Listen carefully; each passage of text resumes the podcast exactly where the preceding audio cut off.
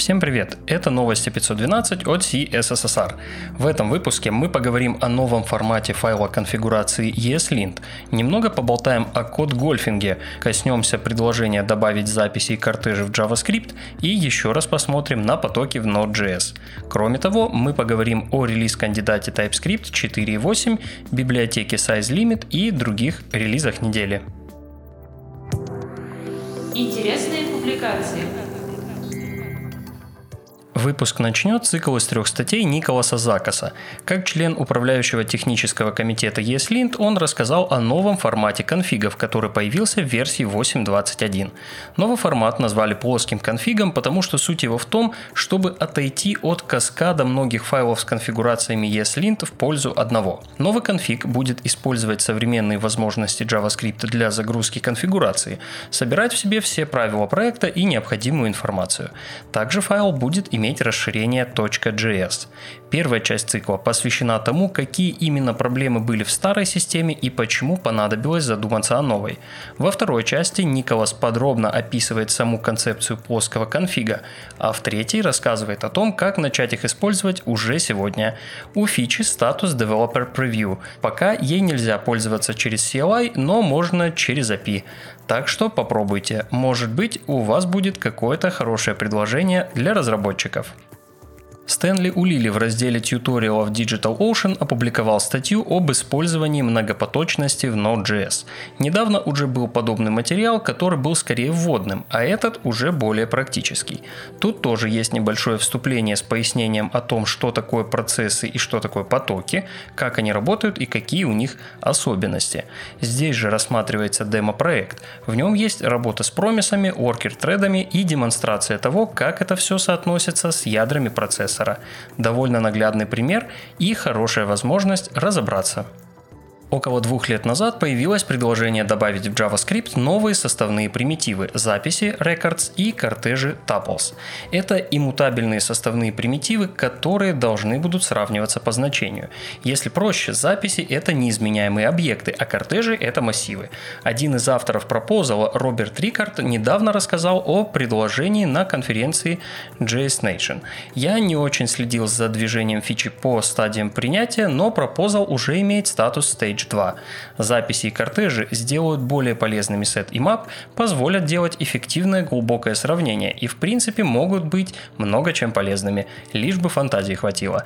К выпуску я привожу ссылку на репозиторий пропозала и на перевод старого обзора от Акселя Раушмайера. Вполне возможно, что мы увидим эту фичу в JS, если не в ES 2023, то в ES 2024. Темани Афиф продолжает, как тот горшочек, варить статьи по CSS Grid. На этот раз он начал серию статей о том, как с CSS Grid и несложными математическими выражениями создавать сложные геометрические формы.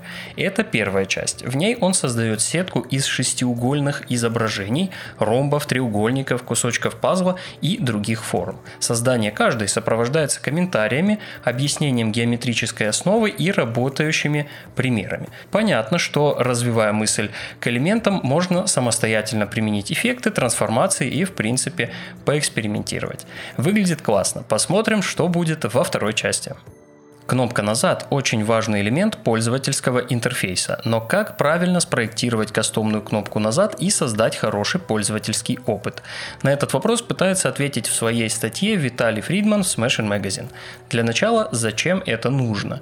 Затем, что кнопка «Назад» браузера может привести к нежелательному результату, а своей кнопкой «Назад» мы можем делать то, что нужно. Например, рассматривается желательное расположение кнопки, ее вид и некоторые предложения по корректности корректной логике ее работы, а также по расположению кнопки таким образом, чтобы избежать мискликов и не запутать пользователя. Следующий материал о штуке, про которую не услышишь на каждом углу. Речь пойдет про код гольфинг. Это соревновательное программирование, в котором нужно создавать кратчайший исходный код, выполняющий поставленную задачу. Например, подобное соревнование есть по CSS. А эта статья посвящена конкретно приемам код гольфинга в JavaScript. И их в этой статье много, практически для каждого основного раздела JS. И для переменных, и для функций, и для циклов, и много чего еще. В каждом разделе вы найдете найдете более привычную длинную запись кода и варианты сокращения с небольшими пояснениями. На проде это, конечно, ухудшит читаемость кода, но это хороший сборник всевозможных вариантов записи в языке, который поможет лучше читать код и понятнее его писать. Бонусом – отличное развлечение. Завершит рубрику еще одна статья в Smashing Magazine. В ней Кристиан Веллер рассказывает о том, что было бы хорошо знать разработчику при работе с дизайнерами Figma. Например, здесь такие нюансы, как отсутствие других единиц измерения, кроме пикселей, не очень умные CSS стили элементов, что Figma нет брейкпоинтов и другие. Почитайте, возможно, эта статья поможет вам проще находить общий язык с дизайнерами. Новости релизов. Доступен релиз кандидат TypeScript 4.8. В новой версии есть, пожалуй, одно изменение, которое нужно учитывать. Если вы используете новую конструкцию error то теперь, если возникнет исключение, TS выведет тип не error, а unknown. Скорее всего, дело в том, что во время исключения автор какого-то кода мог вернуть совсем не объект класса error, а в принципе что угодно. Поэтому логичнее выяснить, что внутри самостоятельно. Это просто безопаснее для системы в целом. В остальном все как обычно. Улучшается поддержка типов, немного оптимизируется компиляция, производительность, расширяются возможности существующих конструкций. Других очень важных ломающих изменений нет, но обновляться, конечно же, стоит. Ждем полноценного релиза. Команда разработки Google Chrome выпустила патч 104 версии с устранением критической уязвимости. Детали пока не раскрываются. Известно, что уязвимость позволяет обойти все уровни защиты браузера и связана с обращением к уже освобожденной памяти. Кроме нее были устранены еще 9 уязвимостей разной степени опасности. Я уже говорил о новой системе конфигов ESLint в начале выпуска. Как раз ей в основном и были посвящены релизы 8.21.0 и 8.22.0 ESLint. В 21 версии новая система как раз появилась, а в 22 для нее добавили поддержку кэширования. Также была дополнена документация и внесены другие небольшие изменения. Вышел патч Ubuntu 22.04.1 LTS. Это выпуск, который стабилизирует новую LTS-версию. Как раз после этого патча пользователям Ubuntu 20.04 будет предложено обновиться до 22 версии. Вышла восьмая версия библиотеки Size Limit. Это open source библиотека за авторством хорошо известного вам Андрея Ситника. Инструмент предназначен для контроля бюджета производительности на JavaScript, то есть размера, длительности загрузки и других показателей. Недавно вышла восьмая мажорная версия библиотеки и патч 8.0.1.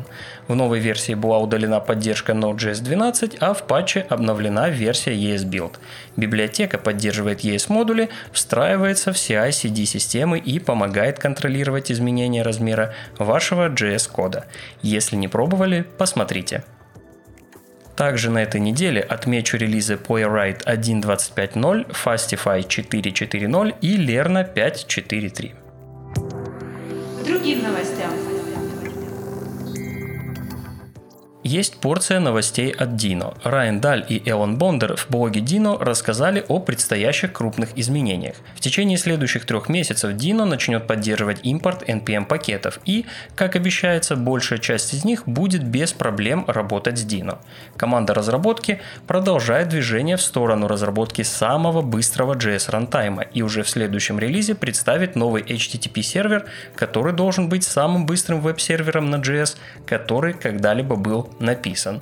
Кроме того, была запущена линия поддержки для компаний, которые пользуются Dino. Больше подробностей в блоге проекта. Ссылку вы найдете в описании выпуска.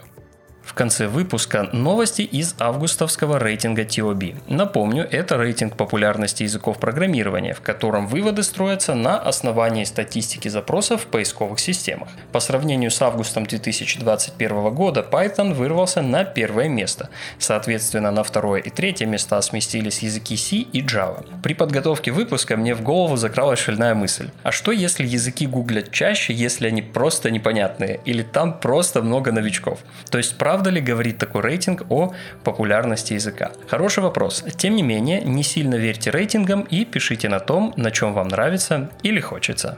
Все ссылки и публикации вы найдете в описании выпуска. Всем пока и до встречи в следующем выпуске.